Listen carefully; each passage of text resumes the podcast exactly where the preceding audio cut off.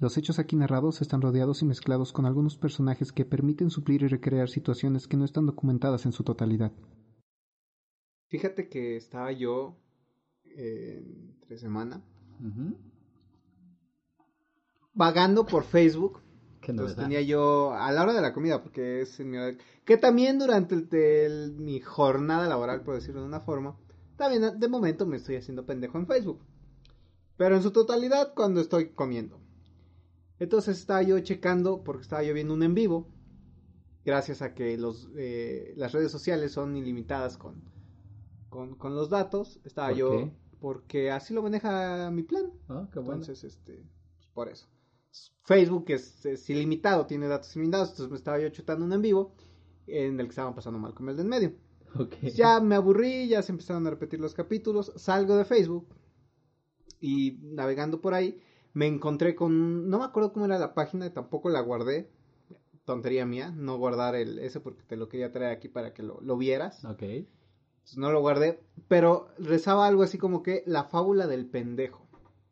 Entonces, esta, esta historia es una reflexión, pues, una, fábula, exactamente.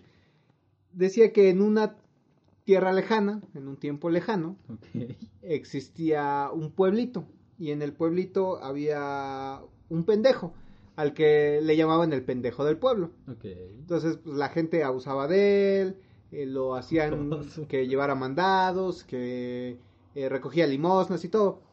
Y cada como tercer día, unos hombres en el bar o en la taberna del, del pueblito invitaban, a, invitaban al pendejo. Y entonces eh, un, dos hombres sacaban dos monedas diferentes, ¿no? Una grande, que su valor era de 400 reales, y una más pequeña, que valía 2000 reales. Entonces ponían las monedas ahí al centro de la mesa y le decían al, al pendejo, suena muy feo, pero vamos a llamarlo así, le decían al pendejo que eligiera. Y entonces este vato siempre elegía la moneda más grande, la de menor valor. Ajá. Entonces, cierto día, un forastero, eh, percatándose de eso, un día en el que estaba sucediendo este, este juego, esta burla, se acerca después de que el, el vato este, el pendejo, agarra su moneda, se acerca a él y le dice, le dice, ¿por qué siempre agarras la moneda más grande? Dice, ¿qué no te has dado cuenta de que vale menos? Y el pendejo le dice, le dice, sí, ya sé que la moneda más grande es muchas veces menos el valor de la chiquita. Dice, pero el día en que yo elija la otra, el juego se acaba. Mm, Entonces, este, de, de, todo esto, o sea, ya terminando como la fábula, de todo esto lo que resumían era que tenía como cinco, o, ajá, como cinco eh, reflexiones o cinco conclusiones, ajá, puntos. La primera era que quien aparenta ser pendejo no siempre lo es. Ajá. Y te hacían como un cuestionamiento, ¿no? ¿Quiénes eran los verdaderos pendejos de la historia? Esa es la segunda, esa es la segunda. La tercera es, una ambición desmedida puede acabar cortando tu falta de ingresos. Exacto. eso, eso es interesante. Ok, ahorita, ahorita me dices. Ajá. Eh, la, ¿Qué veo la tercera? La cuarta, nos, eh, o la cuarta reflexión dice que podemos estar bien con nosotros mismos, aun cuando las demás personas no nos tienen en un buen concepto. Pero la que yo considero, o a mi, a mi punto de vista, la que a mí se me hizo la más interesante, o ajá, la más interesante, o la que más resalta de todo esto es que el verdadero hombre inteligente aparenta, puede aparentar ser pendejo delante de un pendejo que aparenta ser inteligente. ¿Sí te confundí ahí? No, está bien. Ok. Y que es que no sé, es una cosa muy muy complicada que he estado notando en esta como cuarentena, bueno, en lo que sea que, estamos viviendo, que mucha gente te toma por lo que quieras, ¿no? Sin conocerte. Es como lo de Shrek. Se puede resumir en lo de Shrek. Me juzgan sin siquiera conocerme. Pues es que al final de cuentas es lo que hacían con, con el pendejo. Qué triste, ¿no? Pues por eso te preguntan, ¿quiénes son los, los verdaderos pendejos de la historia? Para quién, es lo, ¿Para quién es lo triste? Hmm, interesante reflexión sobre la sociedad, Charlie. No, por, por eso, te, ¿quiénes son los verdaderos pendejos de la, de la historia? Todos lo somos en algún punto, Charlie. Pero en la historia. Ah. Pues, Es una fábula, Charlie, obviamente. Por eso, Yo creo que más que una fábula podría incluso llamarse una paradoja. ¿tú crees? Yo creo, depende del punto de vista, depende... Desde el punto de vista externo de la historia, los pendejos son los vatos que querían hacer, o sea, que hacían pendejo al otro, sin saber que realmente él los estaba haciendo pendejos a ellos. Ajá. Sí, ¿no? Pues sí. Digo, Excel- excelente manera de, de- de comenzar, Charlie. Excelente manera de comenzar.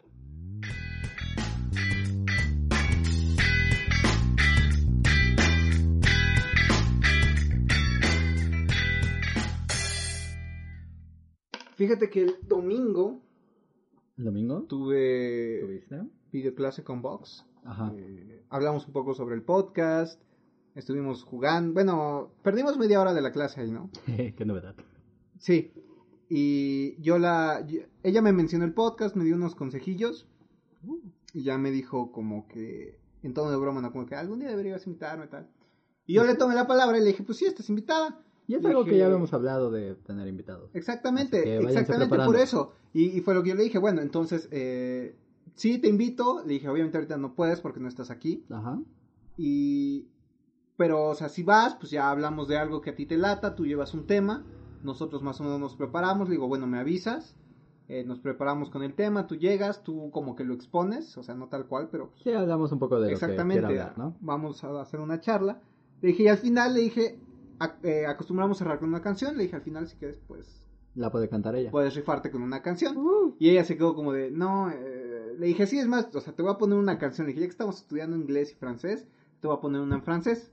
ok. Eh, pues, una morra la que canta y ya puedes. Tu examen final es una... Tú, ah, canción. dale, tu examen final es una canción y tiene que irse francesa. Uh. Entonces, sí. Y ya, no, eso fue como el domingo, muy X.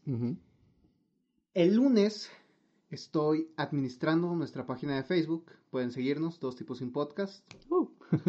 Y estoy, Seleccionaste se- gente. estoy seleccionando gente Ajá. de... Me seleccioné de la A a la K, Y que de fue la lo L que... en De adelante. la L en adelante dije, a todos los conozco, a todos, eh, todos son mis amigos, o sea, ya son chidos.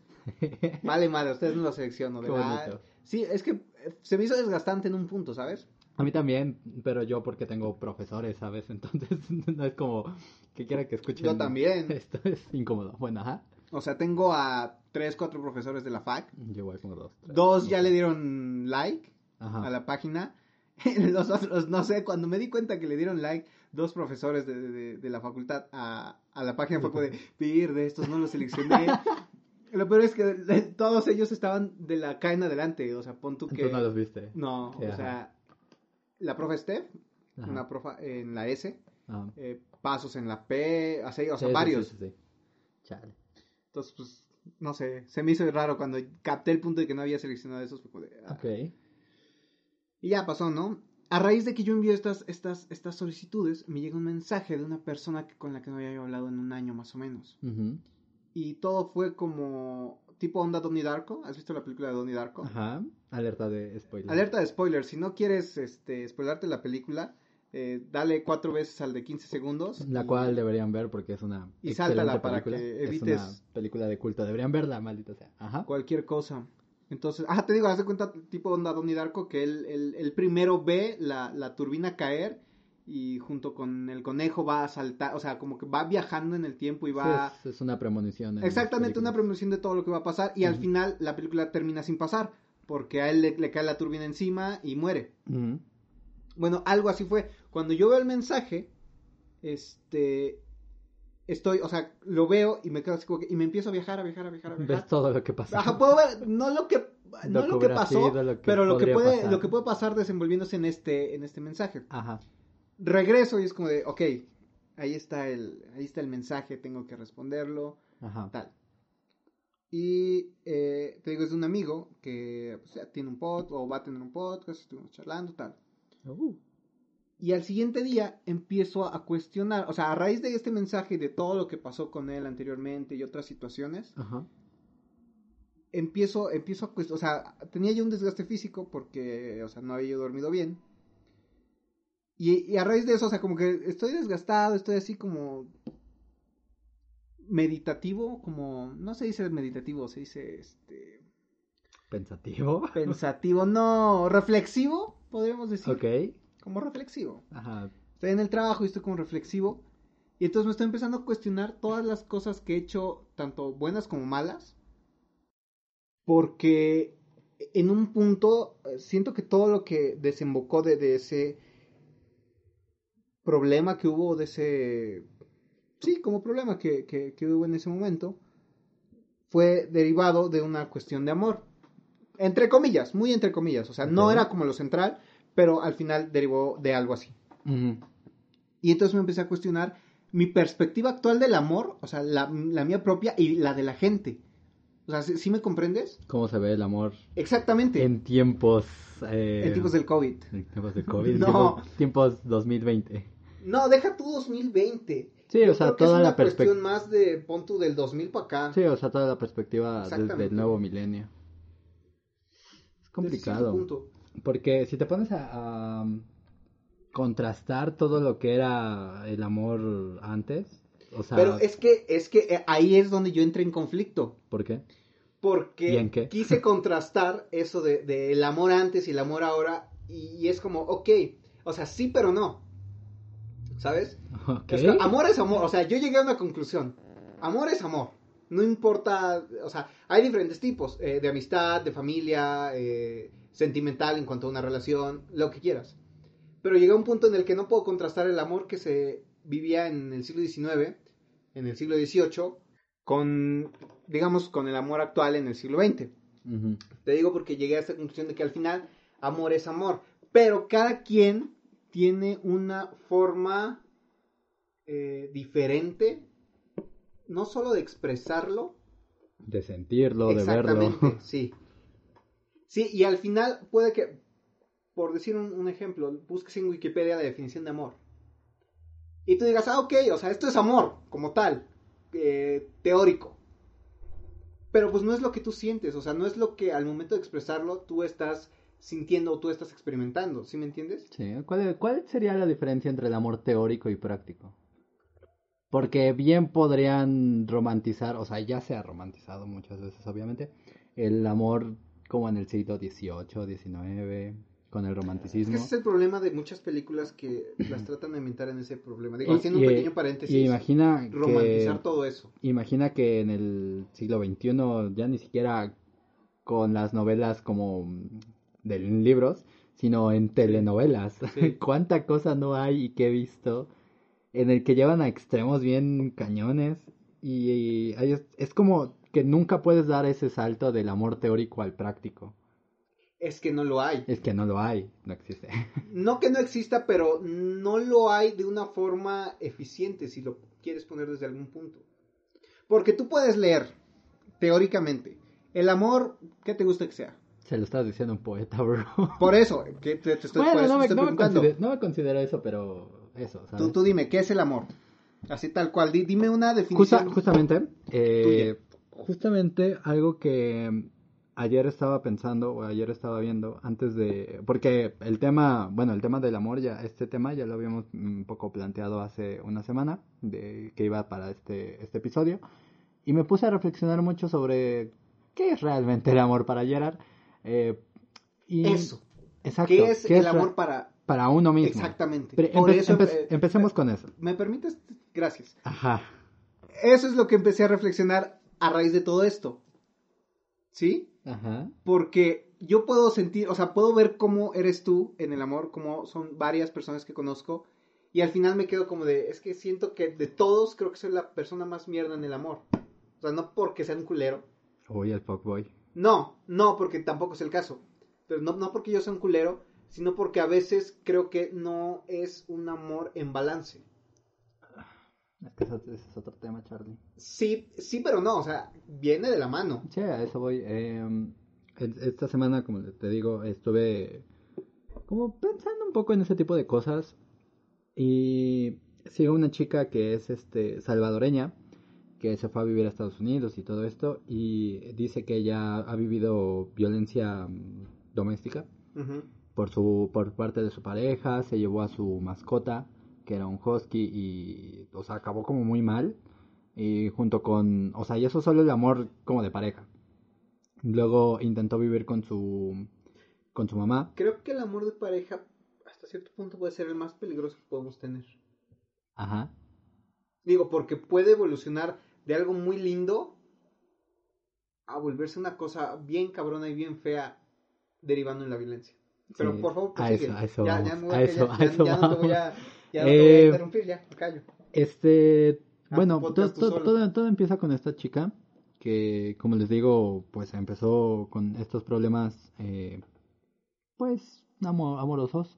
Y luego intentó ir con su, bueno, quedarse viviendo en este departamento con su mamá. Se fue a otro, otro departamento y se quedó, se intentó quedar viviendo con su mamá porque también tenía problemas familiares Sí. con su mamá. Y pues lo mismo, ¿no? Su, su mamá, no sé qué problemas tenga, ¿sabes? Estamos hablando desde la perspectiva, pero también tuvo problemas con su mamá, su mamá se fue y ella acabó un poquito sola. Y ella dice que es muy difícil para ella definir el amor y es algo que ya me habían dicho mucho antes y cuando ella lo dijo, ayer hizo como un pequeño en vivo en Instagram y tal. Y dio a conocer como este tipo de perspectivas que tiene del amor y que me, que me gustan mucho y que me llaman la atención y son dos puntos para mí como muy claves en, en este tema, que el primero es que el amor no espera nada y tú lo puedes dar todo y, y, y el amor es eso, dar todo sin recibir algo, sin esperar Sí, recibir algo. Yo creo que esa es la idea más general y bonita y que se contrasta con el otro punto de vista, que es el egoísmo. El egoísmo es una, una especie de amor, ¿sabes? Es, puedes, Sí. puedes quedarte siendo egoísta como tú dices, o sea, puedes ser como la persona más mala que puede existir en el amor, pero eso, eso es parte del egoísmo. Eso es parte de, de intentar dar amor siendo egoísta. Ok. Ajá. No, es- o sea, es que sí, sí te entiendo, pero es que no considero que el egoísmo lo puedas ver como una clase de amor. Es que, O sea, ¿en qué punto? es que, ajá, eso. Yo creo que no es como una clase de amor, sino como un derivado, o más bien un resultado de, de que el amor se ha vuelto egoísta. De que Eso, ahí sí te lo acepto. Eso no es- que el egoísmo sea una clase de amor, Sino que el sí amor se ha vuelto egoísta. Exactamente. Y es lo Desde que hablábamos un poco en los capítulos, episodios anteriores, eh, de que esta sociedad ya no ace- acepta el otro. Y cuando no puedes aceptar a otra persona es como muy complicado Coexistir, o convivir con alguien. con alguien, más si quieres involucrar algo sentimental. Sí, y yo creo que, eh, por ejemplo, poniendo de, de ejemplo a esta chica, eh, su pro- bueno, más bien no su problema, por lo que siempre he visto, es alguien como muy noble, ¿sabes? Es una persona que le da creo igual. que es las creo que son las personas que hasta cierto punto pueden llegar a sufrir más, ¿no? Las que Pues son sí. ciertamente un poco más nobles. Pero ahí es donde te digo que, que se me hace extraño, porque siento que influimos mucho eh, con egoísmo en las personas. Entonces, por sí, muy noble, punto sí. por muy noble que puedas llegar a ser, eh, en algún punto hay gente que toma eso como víctima, o sea, como que tú te pones como, ay, es que me pasa de todo, ya no creo en el amor. Es que no hay que llegar a ese punto. O sea, o sea, Exacto. a lo mejor si eres muy noble, vamos a poner un ejemplo. Eh, Juanito Pérez. Retomando a Juan Pérez. Juan Pérez López, lo siento. Eh, Juan Pérez López es una persona muy noble. Y le gusta dar todo siempre. Pero Juan Pérez López también eh, tiene una chica, es su novia. Y este son muy felices juntos, todo. Pero dentro de él tiene como cierto eh, egoísmo en el que no compagina del todo con ciertas ideas de esta chica. Entonces trata como de cambiarla, pero sigue respetando, o sea, no de cambiarla, pero como que tiene problemas por ciertas cosas. Ahí podemos definir que está siendo hasta cierto punto egoísta porque quiere que compagino que sea prácticamente como él. Hay gente que le no- gusta eso. es que hay gente que le gusta eso. O sea, a mí me ha tocado que dejando un poco de lado a Juan Pérez López, que he enco- he encontrado personas que son pues similares a mí en ciertos aspectos y eso está cool. Pero, o sea, ya es una coincidencia de la vida si tú quieres ponerlo así. Sí. No es tanto que yo llegue y a la persona la conocí y, y la hice a mi forma. Porque finalmente, digo, hablando personalmente, por lo general termino siendo a la forma de las otras personas. un poco. Un poco, exactamente. Pero lo que iba es eso. Entonces, Juan Pérez López, retomando su caso otra vez, de repente, al ser muy noble, quiere hacerse la víctima. Hay gente que llega a sus extremos. Pero tal vez lo que nos haga falta como personas es llegar a, no sé, llegar a un punto en el que sepamos tanto coexistir como aceptar a otra persona, como pensar que no somos eh, nosotros mismos. O sea, el amor propio es algo que siempre se ha dicho y es algo que nos hace falta. Es algo que nos hace falta y que incluso la gente que lo tiene, yo creo que a veces olvida que, que tal vez tanto amor propio tampoco es la, la respuesta. Creo que también va, va, un poco de la mano en que somos muy extremistas. Sí. Llega un punto en el que sí. tenemos tanto amor propio que no sabemos cómo darlo y o tenemos nos falta muy poco, tanto o nos falta tanto que no sabemos cómo transmitirlo. Exactamente. Entonces es como es como muy un problema creo, creo, creo que redondo. es mucho de lo que también tenemos que empezar a hacer, ¿sabes? ¿Qué? Invertir en nosotros. Exacto. Y no hablo de económicamente. Exacto. O sea, Bien. Pensar en nosotros, empezar a ver por nosotros. Fíjate, Amor, o sea, lo que decías, amor propio. qué coincidencia, qué coincidencia. Ah, su. Eh, ¿Cómo se nota que eso es eh, improvisado? Eh, justamente ayer estaba viendo un directo de un vato, eh, porque pues no tengo nada más que hacer, entonces veo como muchos directos. Y estaba viendo el directo de un tipo en el que le donaron y le preguntaron, oye, ¿cómo puedo hacer para conquistar a este Juanita Pérez?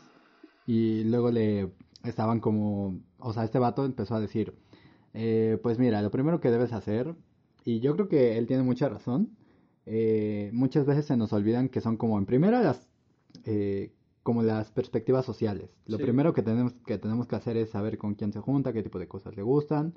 Y quizás lo segundo es ya decir, ¿sabes qué? Si yo quiero entrar a ese tipo de círculo, y es algo que me ha dado muchas vueltas en la cabeza, ¿qué le puedo ofrecer? ¿Qué yo como persona puedo invertir en mí para que esto que yo tengo se lo pueda ofrecer a alguien? Es mucho de lo que hablábamos hace ya bastante tiempo, no sé si te acuerdas, que decíamos que la cuestión no es cambiar, sino mejorar. Y ya no tanto, eh, hablando en este, en este punto, no mejorar por la persona o para la persona, sino mejo- mejorar por uno para ser bueno. Algo más, Exactamente. algo externo. O sea, exactamente, hacer algo externo y que en algún punto digas, ok, o sea, yo me siento bien y, y tener la autoestima suficiente de decir, ok, si quiero entrar como en ese círculo, lo que mencionamos ahorita, es más la cosa de, ok, creo que, y es tener un, un buen autoestima, decir, ok, sí, yo entro, creo que compagino muy bien con ella, eh, puedo eh, entablar muy bien con eh, conversación con sus otras amistades, estar bien ahí, y pues rifarte, finalmente, considero yo. Sí, es que no sé. Me... Yo también creo que creo que es lo que dices.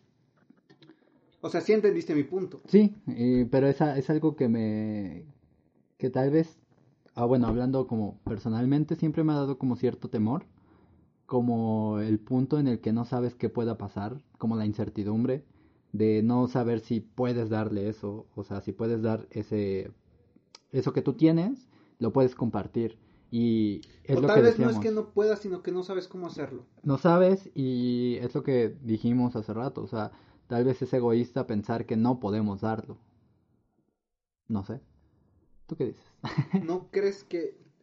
Bueno, y ahí nos vamos al, al extremo, contrario a eso, porque hay gente que piensa que incluso puede dar eso y más. Y creo que es egoísta pensar que puedes mar- Dar- da- dar dar, más. Cuando no. sabiendo que realmente no lo tienes. Como la gente que quiere aferrarse a las personas.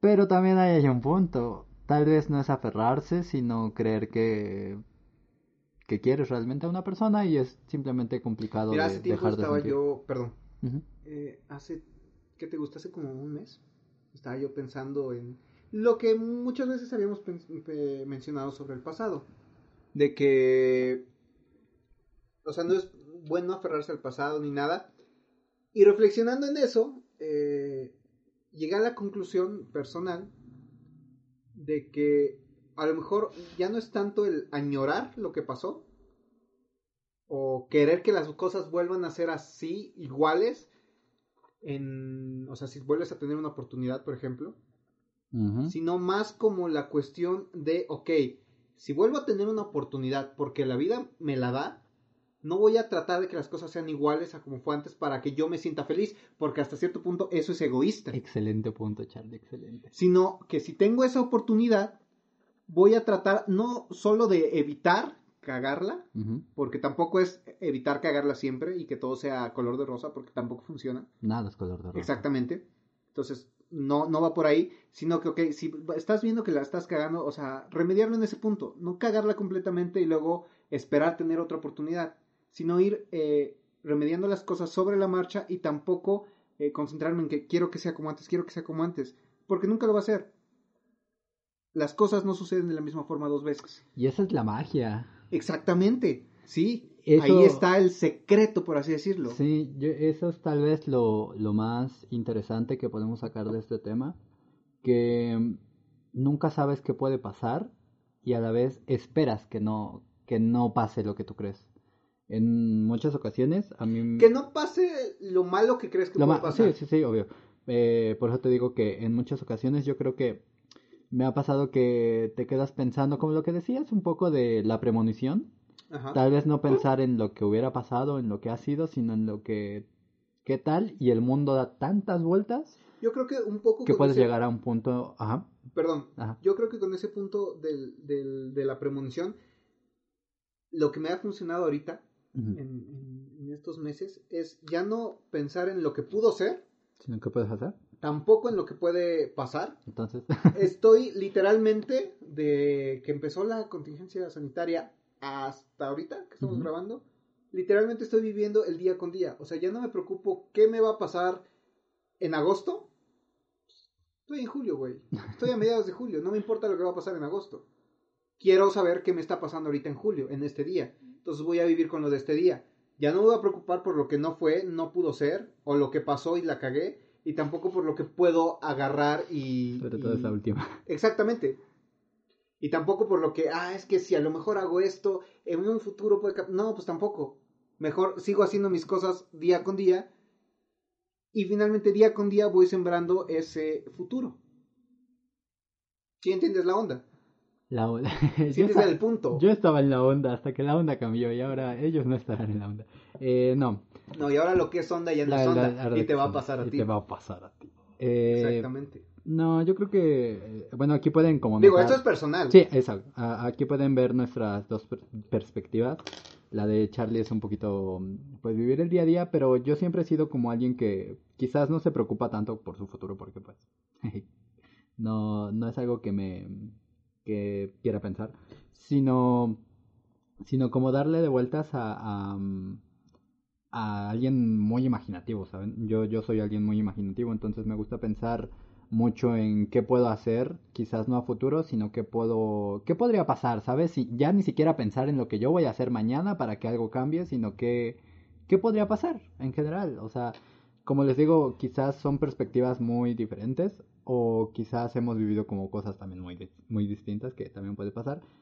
Pero lo que decía Charlie de que quizás no volver al punto en el que la puedes eh, regar otra vez, sino que han pasado quizá tantos años que eres una persona diferente día con día, entonces quizás esas cosas diferentes que puedan pasar van a ser precisamente eso, tan cambiantes que te pueden sorprender. Y, es que es eso, o sea, constantemente, o sea, todo es cambiante, el universo es cambiante. Por eso es tan bonito, creo, cuando te regresa al mismo punto. Bueno, no al mismo punto, pero a una situación similar. Exactamente, exactamente. Eso, eso también es muy importante. Cuando te regresa a una situación similar y hace no mucho nos estaba pasando o nos está pasando algo así. Sí, siempre nos pasan cosas similares. Cosas similares, exactamente. Eh, llegué, a, llegué a ese punto a lo que tú, tú mencionabas de lo imaginativo. Con Vox estaba yo así como de hablando de... O sea, pues que yo te platicaba, ah, no, y es que puede pasar esto, y es que es así, y así, y así. Em, cuando empieza la contingencia, yo empiezo a pensar en el y, es cuando topo yo con pared y digo, no, a ver, espérate, estás repitiendo otra vez lo mismo. Ya estás pensando tres meses a futuro cuando, güey, ya no pudiste salir este fin de semana con ella porque empezó este pedo y se tiene que, se tiene que ir. Entonces, concéntrate en el día con día y sigue, si, o sea, a mí me está funcionando ahorita. O sea, estoy viviendo hoy, lo que pase hoy es hoy. Si mañana despierto, no me voy a preocupar por lo que dije el día anterior. Tampoco me voy a preocupar por lo que voy a decir mañana. Vamos a basarnos en la conversación que tenemos ahorita. Eso también es bonito. Eso también me gusta. Y, y ahorita, y hasta, hasta ahorita en este punto así la hemos llevado ella y yo y creo que va funcionando. Es lindo. Sí, a mí también me, como decimos siempre, nos pasan cosas similares. Similares. En, algún, punto. Eh, en muchos puntos. En, en, bastantes puntos. Sí. Pero algo que, que siempre hablo con Charlie que siento que nos diferencia es que yo es que es eso, perdón. Somos tan iguales en las vivencias, pero tan diferentes en nuestra personalidad y perspectiva, De, enfocarnos a las cosas. Sí, eso, eso siempre nos sucede. Eh, yo siempre, bueno, siempre le doy como muchas vueltas, y Charlie lo sabe, que mm, le doy muchas vueltas a lo que pudo haber sido, todo esto, ¿no? Y siempre he sido alguien así, pero como dice él, también soy alguien eh, que pues tampoco le importa mucho qué va a pasar mañana o qué va a comer mañana. Fíjate que en, en, este punto eh, éramos ese mm, yin yang, por decirlo un punto, que tú estabas siempre en el qué pudo haber sido y yo estaba en el qué puede pasar si yo hago esto, o sea, más viendo hacia el futuro y tú más viendo en el pasado, Y, y, si yo hubiera hecho esto, hubiera sido así, y yo en más en el, y si hago esto, eh, va a pasar esto y, de aquí voy a agancharme para hacer esto otro y hacer más planes a futuro. Ahora yo voy a un paso, este, ya de un paso al frente, ahora solo pienso en el futuro y Charlie solo piensa en el mañana, bueno, en el hoy. Es que prefiero vivir en el hoy. No, sí. O sea, actualmente me está funcionando. Me siento, entre comillas, bien con eso. Pero creo que también retomando un poco como tal el tema, que esto del amor es también algo muy complejo y, aunque vivamos cosas parecidas, y eso es lo interesante de eso, sí. aunque vivamos cosas parecidas, la manera de enfocarlo, de pensar, de lo que nos ha sucedido, como te digo, a veces la vida puede dar como 20.000 vueltas y cuando llegas a reencontrar como ciertas personas, es muy difícil intentar no pensar en, en eso, como qué puede ser, ¿no? Eh, eso, eso. También la, imaginación. No, qué, bueno que tomas, qué, bueno que tomas eso, porque Yo tengo una imaginación enorme, bro. No, pero muchas, o sea, muchas veces la vida te va a poner en situaciones a lo mejor te vas a encontrar con un chingo de gente que dejaste eh, antes. Y eso solo de la gente que se encuentra. exactamente. Y mencionabas este aquí la cuestión de, de pensar en el qué pudo haber eh, pasado. Y sí, es muy cierto, o sea, te vas a encontrar con gente y vas a pensar en el, ah, es que pasó esto. Hubo momentos muy buenos, hubo momentos malos, hubo momentos donde la cagaste, pero yo creo que si te vuelves a reencontrar o vuelves a llegar a ese punto, a coincidir, eh, yo diría, ok, sí pasó esto, pero eh, si la vida me está dando esta oportunidad, no me quiero centrar en eso, solo quiero partir de este punto nuevo y saber qué, qué y saber qué va a pasar porque ni siquiera pensar en, en es que vamos a hacer esto para que vaya bien ahora. Exacto. No. Eso, a mí me solo gusta. ver qué va a pasar. Fíjate que eh, eso es como y darse la oportunidad. eso es como mi, exacto es mi gran contradicción porque yo soy alguien muy imaginativo. Puedo llegar a, pensar y decir bueno pues pudo haber sido eso puede y en pasar tu caso perdón que te interrumpa tiendes a imaginarte el peor de los escenarios es que yo soy muy no sí pero por eso es que es el punto al que voy tienes a imaginarte el peor de los escenarios antes de, de, de, verle un, lado optimista. Que por lo general siempre te digo, güey, es que puede pasar así, y puedes hacer esto, y puede... Y es de, no, güey, ya valió. La mayoría de las veces es así. Lo que, los que me conocen saben que, que, soy bien pesimista, pero eso es lo que te digo. Creo que mm, cuando llegas a un punto clave, ahora entiendo un poco que me gusta partir de ahí y pues mira, yo soy muy pesimista, pero pues ya sea lo que tenga que ser, se va a dar o no, simplemente... Hay tres puntos, eh, lo que te reencuentras, lo que quizás vives ahora, que es como lo que tú dices, que, que te gusta hacer, y más que pensar en lo que pudo, en lo que puede pasar o en lo que te puedes encontrar, tal vez el día a día te, te va dando eso. Entonces al final quizás nuestras perspectivas van a chocar o nuestras perspectivas van a, ser quizás diferentes, pero digamos para ir finalizando el tema, pues yo veo como dos puntos claros eh, y siempre los he visto así en el amor, que lo que dije al principio, que es como dar sin recibir y Es que creo que eso es eje central Sí. en el amor. O sea, ya pon, o sea, ya deja tú lo teórico y lo práctico que hablábamos Como antes. persona incluso. Sí. O sea, incluso mucho de eso también, lo que dices, no influye como persona. O sea, es que no tienes que ir por la vida eh, haciendo algo o dando algo para esperar algo. Es lo que tú en algún momento de nuestra vida, cuando nos conocimos, me dijiste de que no hagas las cosas o no hagas buenas cosas con la intención de que te reconozcan que hiciste buenas cosas ni lo vayas alardeando. Tú hazlo. Sí. Y si te reconocen muy bien, y si no, tú tienes la satisfacción de que lo hiciste, porque finalmente es algo que se va a quedar la otra persona y te vas a quedar tú. Y ya el mundo viene valiendo verga. Y ayer, ayer estaba viendo un poquito eso con, con la chica que les digo, porque la chica hace canciones. Y esta chica pues tiene, pues sí tiene su, empieza a despegar un poco su, su carrera y tal. Pero he visto que personas, sabes, que hacen cosas asquerosas, o bueno, que al menos no son como de mi gusto, eh, y que son incluso de mala calidad, porque eso ya es un poco más objetivo. Pues sí te quedas como de, "Mm, esto, esto, ¿por qué tiene tantas visitas? Y ella... ¿Dónde está el amor ¿Dónde en está el- esto? Exacto, el- y el amor es, es también creo que la base de todo, entonces si creo que les podemos dar a, un mensaje o un, un pequeño punto a resaltar para sus vidas, es que siempre tengan como base el amor, porque aunque, aunque crean que no existe o aunque crean que desaparece o están otras perspectivas y formas, siempre es la base para todo, y de nuestro lado y de otras personas. Sí, yo creo que el amor siempre va a estar ahí, eh, aun, aun cuando sufres desamores y eh, te rompen el corazón y todo eso. eh, que fíjate que es otra cosa interesante, no me quiero extender tanto, pero un pequeño paréntesis. Las personas no te rompen el corazón, te lo rompes tú mismo haciéndote una idea errónea de las, De las personas, de las que te estás enamorando o de la que ya estás enamorado. Y muchas veces no vemos a quien quizá nos puede hacer algo bien, ¿sabes? Pues mira, no que nos... Sí, sí, sí, sí, sí, tienes mucha razón en eso. Te iba a contradecir, pero no tienes mucha razón. Y no es tanto que nos haga bien, sino que... O sea, nuestra percepción es diferente. ¿sabes? Sobre la persona a la que amamos. Sí. Y eso muchas veces nos impide ver los efectos. Cuando llega un punto en el que los vemos, es como de, güey, es que...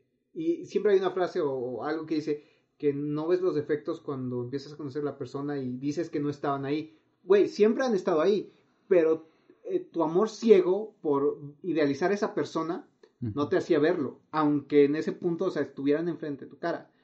Ya cuando lo ves a la distancia dices, güey, o sea, a lo mejor sí tienes todo. Mira, el, el amor es tan grande que a lo mejor cuando tú ves los defectos, dices, ok, sí, los tiene. Pero pues amo a esa persona Exacto. y la voy a aceptar aún con eso.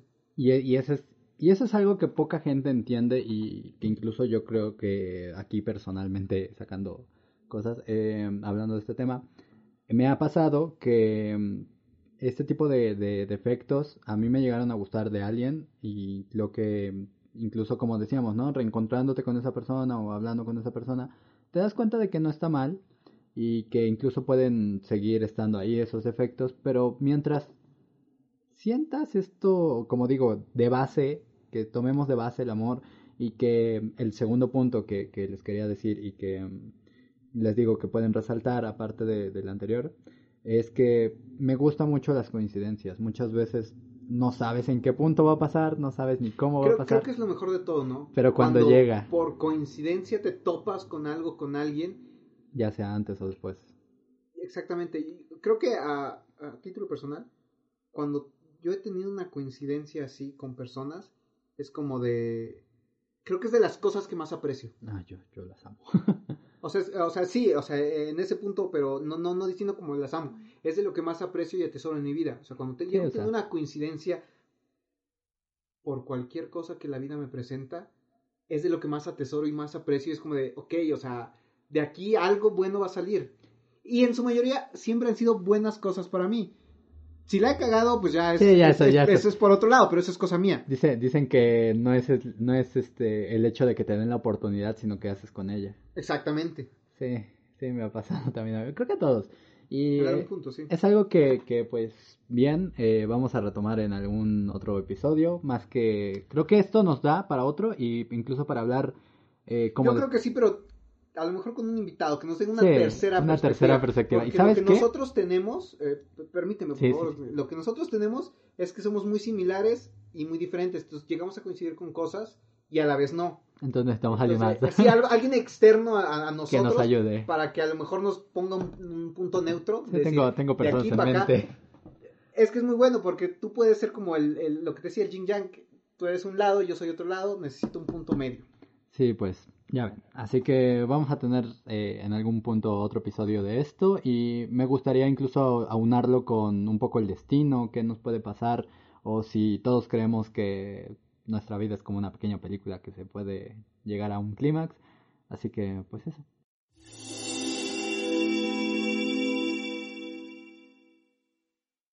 Eh, ¿Sabías que a mí, como con mi grupito de amigas en la uni, me gusta, bueno, las últimas ocasiones, las últimas ocasiones, eh, hablamos mucho de casos de desaparición.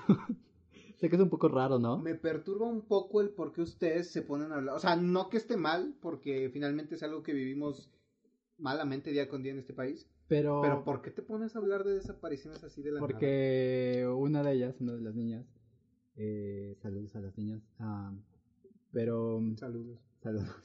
Ah, saludos a, a- unos saludos rápidos a Madai porque es nuestra nuestra um, fan de, de este podcast.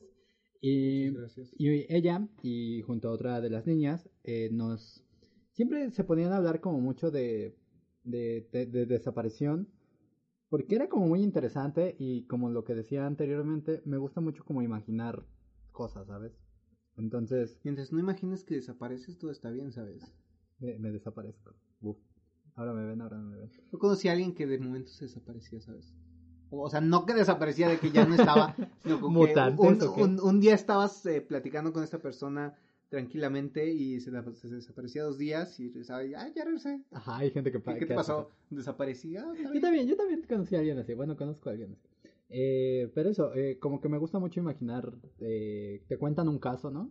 Y me gusta mucho imaginar como, diablos, ¿qué le pasó? Este, este tipo de situaciones la llevaron a esto, ¿no? Así que quiero inaugurar. Más que situaciones, decisiones, creo. mm, Porque, o un sea, poco llevadero. a raíz de lo que tomas como decisión, Te son las lleva situaciones que desempeñas. Y eso es lo que te lleva a... Es como el huevo y la gallina, Charlie, porque a raíz de las situaciones tomas las decisiones. Entonces, ¿qué es primero? Nah, no importa, bueno. Eh, quiero contarles, eh, quiero inaugurar nuestra sección de casos de, de desaparición. Porque a mí se me hacen muy interesantes y quería compartirles esto. Y que incluso lo podríamos aunar a- al tema que estábamos hablando anteriormente en la sección anterior. Y te quiero empezar a contar eh, la situación de Susan Walsh. Walsh, Walsh, no sé cómo se pronuncia, tiene un nombre raro. ¿Y sabes en qué año fue? Nuestro año querido. ¿Es el siglo pasado? O sea, sí, casi todos del siglo pasado, pero eh, no, en el 96. Ah, 96, fobia. Sí. Ah, no, no es cierto. Eh, en el 96, eh, esta chica es una periodista, bueno, eh, es, era, no lo sé, está desaparecida, era una periodista que le dejó encargado a su bebé, eh, a su ex marido, porque vivía en el piso de abajo, ellos viven, vivían en unos departamentos y se lo deja encargado. Y le dice, ¿sabes qué? Voy a hacer unas llamadas, este, te lo guardo aquí tantito al baby. Y se fue. Y nunca más la volvieron a ver.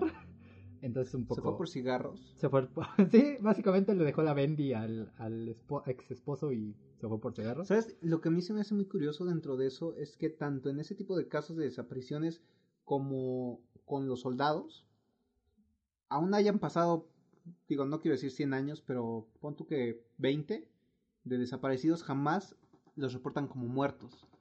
Siempre ¿En en, el caso de los militares, Ah, siempre sí, es como desaparecido en acción, aún hayan pasado Sí, 10 mucho años, tiempo. 15 años, sigue marcado como desaparecido en acción. Nunca lo marcan como muerto en combate, porque literalmente el cuerpo jamás lo encontraste. Sí, pues es que es Aunque una... esté muerto y tú te haces a la realidad de que está muerto. Sí, es que es una regla de, de- de los Exactamente. Y entonces pasa lo mismo con las desapariciones. Al menos, no, al, no en este país al menos. Es que aquí cuando Sí, sí, sí. desaparece alguien o está con el novio, según nuestro gobernador, Ay, Dios mío. o hombre. está o ya está muerto, porque así pasa. Para, para quien no sepa, eh, el gobernador Barbosa de Puebla eh, dio una declaración diciendo que no hay que preocuparse por las chicas desaparecidas porque Están están, con, con, el, el novio. novio. Es una vergüenza de gobernador, Sí, bueno, pero bueno.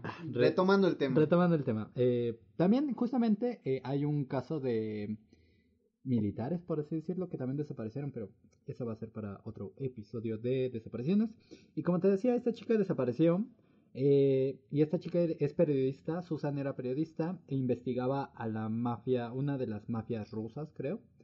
Y también es curioso, eh, hay que mencionarlo, eh, que estas mafias eh, esclavizaba como personas o chicas más bien para sus fines, venderlas, todo ese tipo de cosas Trata de mafiosas. blancas. Trata de blancas, cosas mafiosas. Y también había investigado eh, una comunidad de vampiros.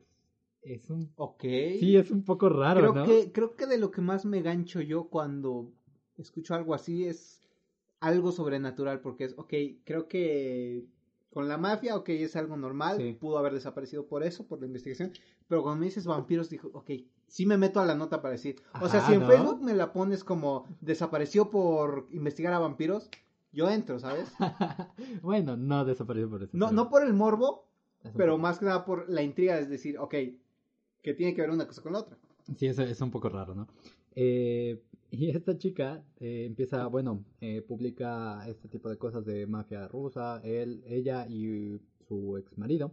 Entonces empiezan a hacer una búsqueda ya como tal, bien planeada. Eh, encuentran que la página del mes de julio, el mes donde desapareció ella, está arrancada. Entonces lo primero que piensan es que posiblemente o la arrancó ella, lo arrancó alguien, o la arrancó no sé quién. Pero también piensan que quizá no tenía un lugar donde escribir el número al que iba a llamar en ese momento, en el que les mencioné. Y pues lo hizo ahí, le arrancó la página, no lo sé. Después, eh, ella dice que se cree que alguien escribió un número ahí. El ex esposo empieza a decir que, empieza a contar toda la historia, que él ya, él, él le había contado a las, a las autoridades que la mujer esta Susan tenía un acosador y que este acosador era otro ex novio que creo que se llamaba Walker y entonces él empieza a decir saben qué este Walker era un acosador de esta mujer pero a la vez como que ella sí quería estar con él. Eh, tuvo recaídas porque para esto Susan era stripper en, en un pasado tuvo su pasado oscuro. Y después eh, pues este ex marido le empieza a contar a las autoridades todo esto. Y él también cuenta que Susan le había dicho a la mafia rusa que Walker, el ex marido acosador, el ex el no, ex novio acosador, eh, intentaba chantajear a la mafia rusa con todo lo que ya había hecho porque él también era periodista, entonces había hecho su investigación. Todo parece muy de novela hasta este punto. Yo creo que es muy peligroso tratar de chantajear a una mafia, ¿no? crees? Exacto, ¿sabes? Es una de las cosas tachadas en mi lista de no hacer nunca. O sea, es que no llegas y, ¿sabes qué? Tengo esto.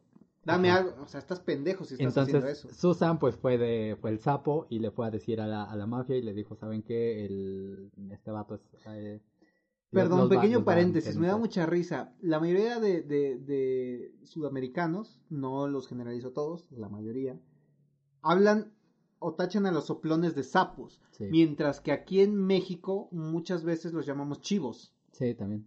Eh, Chivatos. Exactamente. En España también. Y, y es como, o sea, muy raro, ¿no? O sea, cuando llegas en un punto eh, y te topas con esas cosas, se me hace muy raro. Pero bueno, perdón, continúa. Ok. Eh, eso, bueno, pues esta mujer pues era medio chivo. Y entonces el marido Walker, acosador, eh, pues avisó de que ya él los iba a chantajear. Entonces, pues se empezó a causar un caos. Entonces se estipula que la mafia intercedió ahí, mató al, al vato este Walker.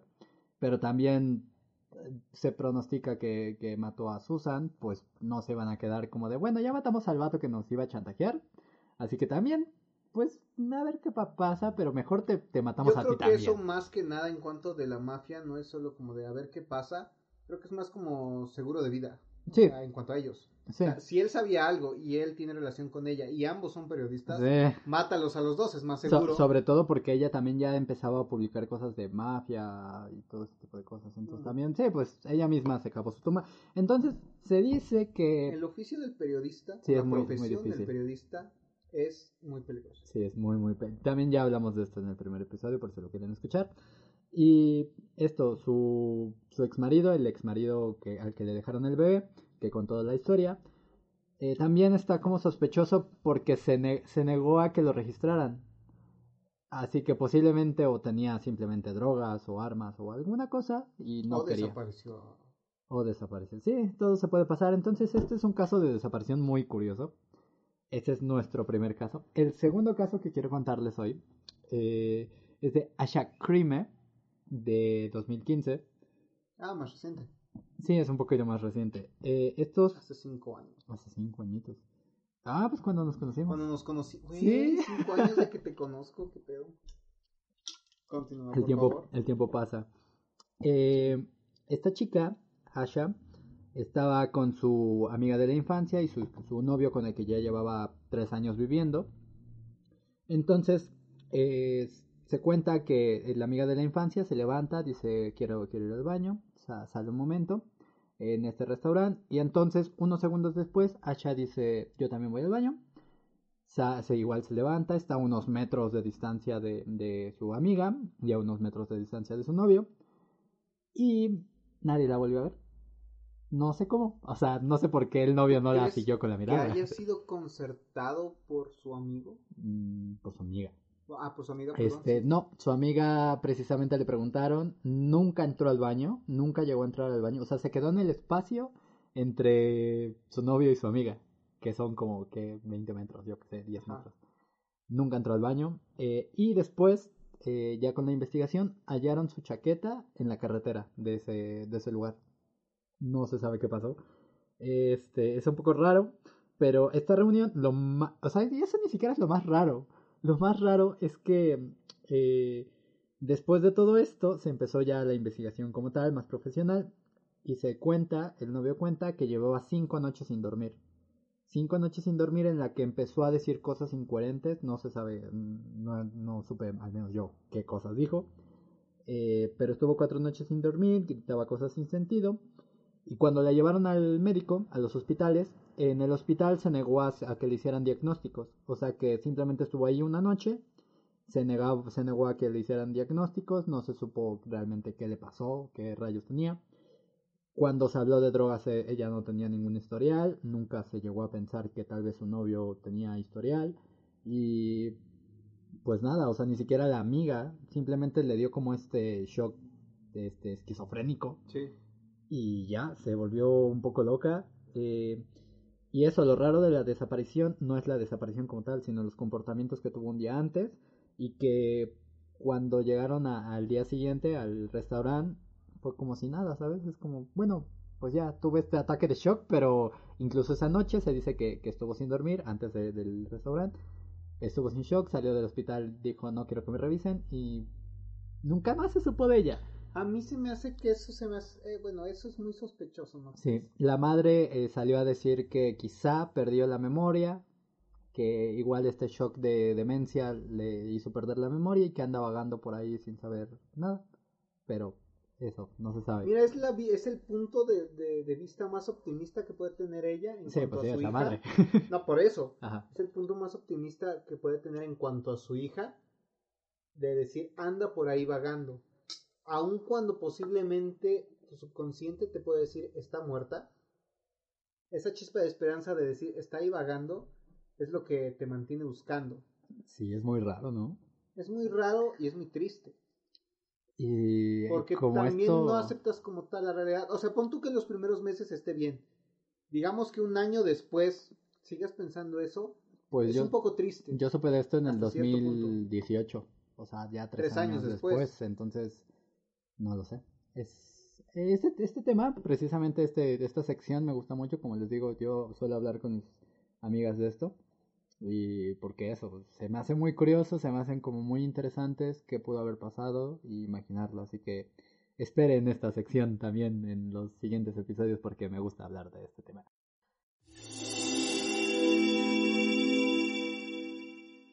Eh, pues muy bien, Charlie, ¿qué te quieres llevar de este episodio? Me llevo que eh, lo que tú dijiste al principio, ¿no? Eh, bueno, sí, al principio de la sección, cuando decías que partan del amor como base general para muchas cosas. Sí, Creo que eso es lo que más me quedó eh, a mí. nos hace mucha, mucha falta realmente atesorar, eh, como decía, ¿no? Atesorar a quienes te reencuentras, a quienes te encuentras y sé que es muy difícil, pero intenten pensar, pero también sentir y fusionarlos, luego intentar, pues eso, actuar. Yo creo que más que nada eso, o sea, si o sea, si coincides con alguien, que es lo que decíamos, que tengas alguna coincidencia en la vida, atesórala, porque no sabes cuándo puede durar y en qué momento puede terminar. Si por alguna razón termina y la vida te da otra oportunidad y puedes reencontrarte con esa persona, atesórala aún más. Atesórala. Y evita volver a cometer los mismos errores del principio. Pero eso, eso también es lo que decíamos, ¿no? Es lo bonito de todo esto. Eh, no sabemos, este... O sea, si yo tuviera esa oportunidad... no sabemos cómo es el guion. No me, no me fijaría en nada del pasado, ni pensaría pues, futuro. Solo partimos de aquí y a ver qué pasa. Eso es lo bonito. Traten de hacer atesoren, atesoren el guion. Este... Atesoren el guion. Simplemente eso. Actúen piensen, sientan y recuerden que las coincidencias son muy bonitas. Así que este es no pasan muy seguido en la vida. Sí, así que si encuentran a alguien o reencuentran o lo que sea, atesoren. Y creo que hasta aquí cerramos este tercer episodio uh. de Dos Tipos Sin Podcast. Recuerden que pueden seguirnos en Twitter como arroba dos con número dos tipos sin podcast. En Facebook como dos tipos sin podcast. Y si por alguna razón eh, tienen algún comentario sobre el episodio, quieren sacar un tema que les interese y que podamos platicar aquí, pueden escribirnos a nuestro correo que es dos tipos gmail.com.